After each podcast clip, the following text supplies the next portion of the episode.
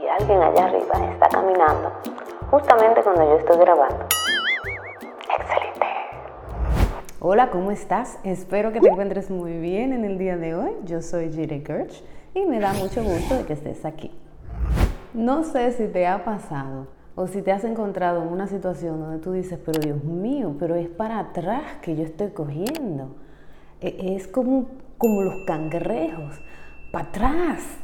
El día de hoy yo quiero hablar un poquito de eso, quiero traer el consejo de la semana al respecto, pero antes que todo vamos a conversar con el Señor. Padre bueno, te damos gracias, te damos la bienvenida a este lugar te amamos, te bendecimos, venimos delante de ti con gozo, agradecidos con todo nuestro corazón por todas las cosas buenas, Señor, que tú haces para con nosotros. Te pido que a cada persona que esté mirando este video, tú los bendigas con abundancia, abundancia en todas las áreas, que tú les prosperes conforme están prosperando en sus corazones, en sus almas. Guarda sus vidas, guarda sus salidas y sus entradas. Te pido, Señor, que no permitas que ninguno de ellos pierda su destino y santifícales conforme a la verdad de tu palabra. En el nombre de Jesús. Amén. Como te decía, quería compartir contigo este consejo porque sinceramente que todos hemos pasado por aquí.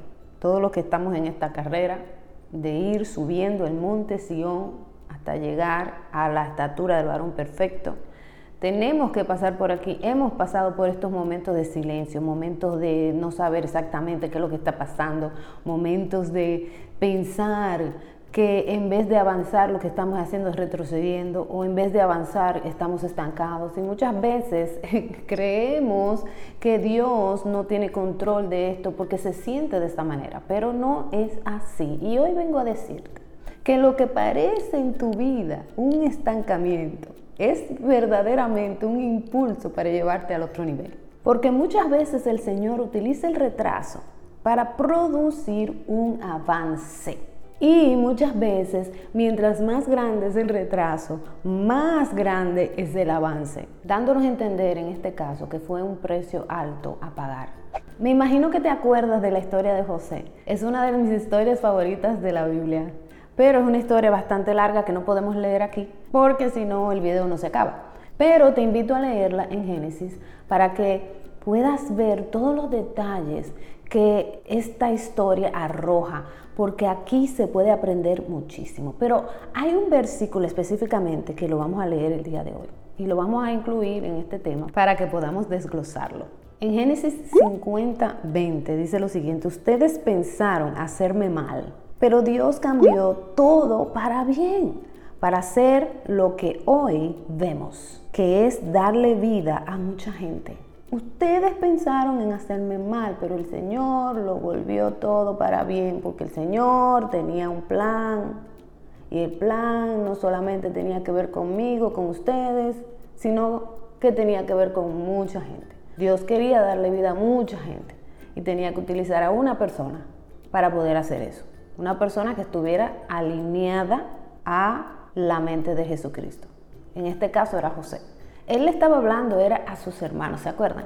Porque eh, cuando él tenía como 17 años por ahí, un chamaquito, el preferido de su padre, sus hermanos mayores le odiaban, ¿se acuerdan? Precisamente porque era el preferido de su papá. Quizás él cometió el error de compartir unos sueños con sus hermanos, sueños que revelaban algo impresionante y era que sus hermanos y toda la familia algún día iban a tener que sujetarse a José, pero no solamente los hermanos, también sus padres. No sé si se dan cuenta cuando ustedes van y lean ese pedacito ahí, donde los hermanos le dicen a José, o sea que nosotros vamos a reverenciarte, nos vamos a humillar delante de ti. Y también cuando en el segundo sueño, cuando se lo cuenta a su papá, el papá lo reprende y le dice, muchacho, ¿qué es lo que tú estás hablando? ¿Cómo va a ser que tu madre y yo nos vamos a humillar delante de ti? Sin embargo, de la boca de los hermanos y de la boca de su papá salió exactamente lo que significaban esos sueños. Oye, te vas a dar cuenta que cuando vayas y leas, la diferencia entre los hermanos y su papá es que los hermanos lo que hicieron fue odiarlo más de lo que lo odiaban. Pero el papá lo que hizo fue ponderar y pensar y meditar en este sueño. Eso fue una diferencia bastante grande de ver dónde estaba el corazón de su papá y dónde estaba el corazón de los hermanos. Aquí es donde yo quiero llevarte. José pudo ver este gran sueño que el corazón del Padre tenía para él. Yo me imagino que se emocionó, vio estrellas en el cielo, tú sabes. O sea, te da una emoción ver los planes del Señor revelados hacia ti. Tú decir, wow, eso es lo que el Señor quiere. Sin embargo, José tuvo que atravesar un tiempo donde parecía que en vez de adelantar era eh, retraso tras retraso. Primero va a la casa de Potifar, se arma un lío ahí que lo meten en la cárcel. O sea, él está yendo bien en la casa de Potifar, pero en este lío en que lo metieron, que él ni siquiera tenía la culpa, pareció como si le bajaran de nivel. Lo bajaron de nivel, lo bajaron a él, lo bajaron de grado a José. Él le estaba yendo bien, ya lo sacan. O sea, oye, oye, oye, lo sacan de la casa de su papá, todavía de muchacho. Eso es un trauma terrible. Luego se mete en la casa de alguien, comienza a prosperar quizás después de aquí, que ya yo tengo el favor de mi jefe, voy a poder comenzar a hacer una vida por mí mismo. Porque el favor de Dios está conmigo. Él sabía que el favor de Dios estaba con él. José quizás pensó, bueno, no me queda de otra, tengo que avanzar, ¿no? Bueno, está avanzando allí. Sin embargo, le choca una realidad que ni siquiera fue su culpa, como te dijimos. Y lo bajan de nivel. Tú dices, pero yo tengo el favor de Dios. Lo que toca en mis manos prospera. ¿Por qué yo siento que estoy yendo para atrás en vez de avanzar?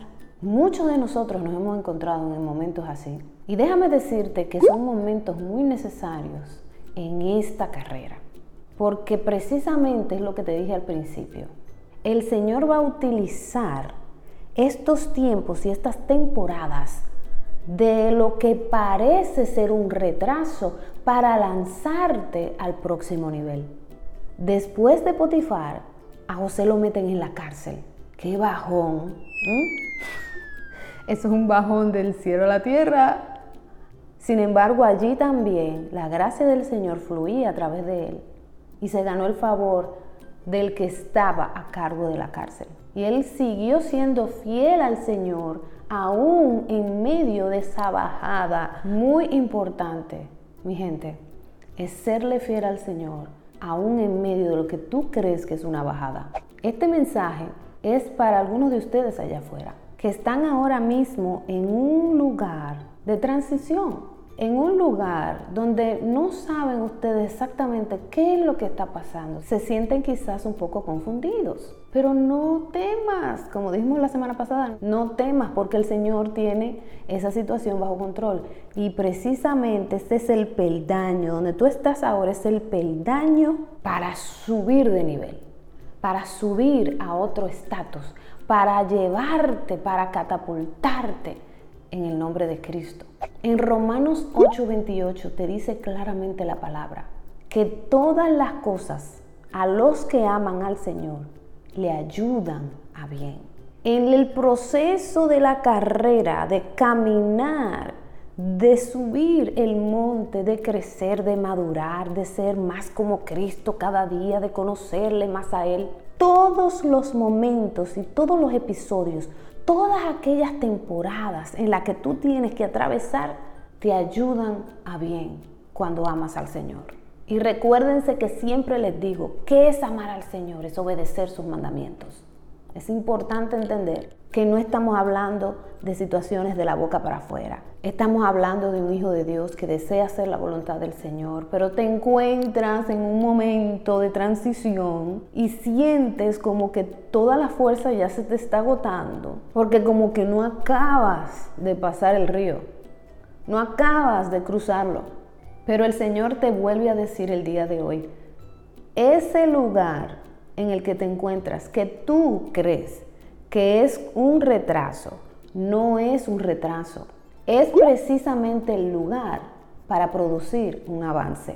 En estos días estaba hablando yo con una buena amiga mía y estaba explicándole acerca de este tema, lo maravilloso que es y cómo el Señor puso esto en mi corazón para hablarlo con ustedes.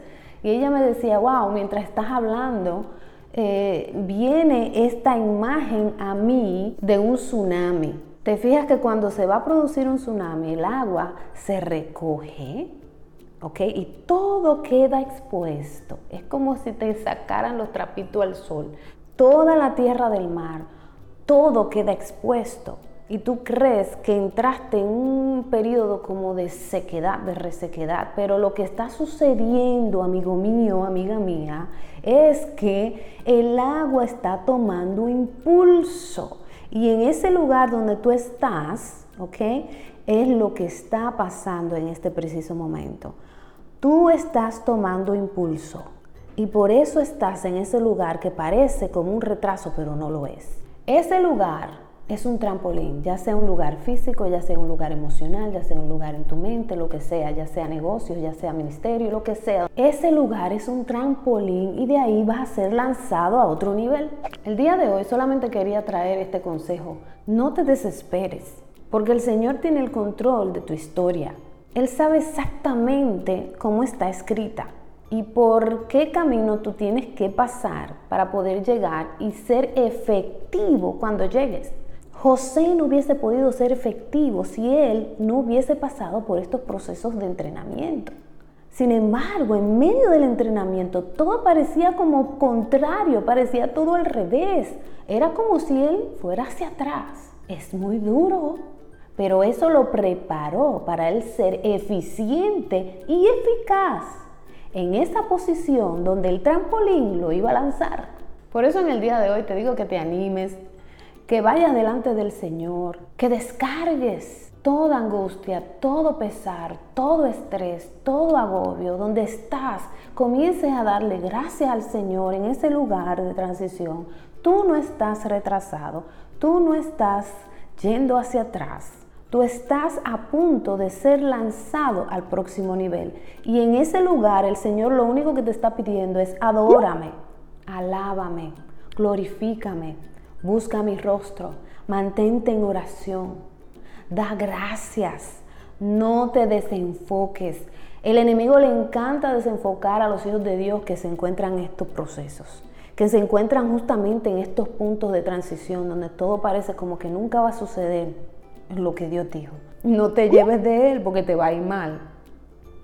Llévate de lo que dice la palabra, llévate de los ejemplos de cómo Dios es. Conoce al Señor, conoce su carácter, de cómo es que Él trabaja y conoce que Él es fiel y Él no miente. Él no puede mentir, Él no puede ir en contra de su propia naturaleza, Él no miente. Por lo tanto, entiende que lo que Él dijo se va a cumplir en el momento que tú estés preparado. Si tú no estás preparado, que Él conoce si tú estás preparado o no. Nosotros a veces pensamos, como estamos cansados de estar en esta situación, pensamos que estamos preparados, no estamos preparados nada. Él es que conoce si tú y yo estamos preparados para, para la próxima misión, para el próximo lugar. José estuvo preparado, pero después de haber pasado por la cárcel. La parte donde él pasó por Potifar, todavía él no estaba completamente preparado. Él tenía que pasar por una humillación más. una bajadita ahí. Mm, parece una bajada, pero es una subida.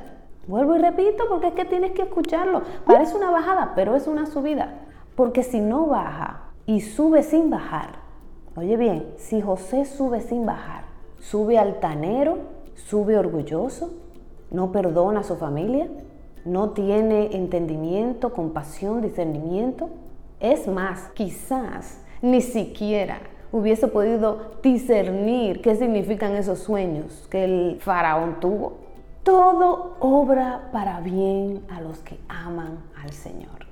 Hasta aquí el video de hoy. Espero que te haya sido de mucha edificación. Me encantó traerlo en el día de hoy. Recuerda darnos un like, darle a compartir este video porque yo sé que allá afuera hay una gente que necesita escuchar esta palabra. Y si eres nuevo aquí, bienvenido al canal. Dale a la campanita para que te acuerde cuando haya un nuevo video. Dios te bendiga, Dios te guarde. Te mando un fuerte abrazo y nos vemos para la próxima. Chao.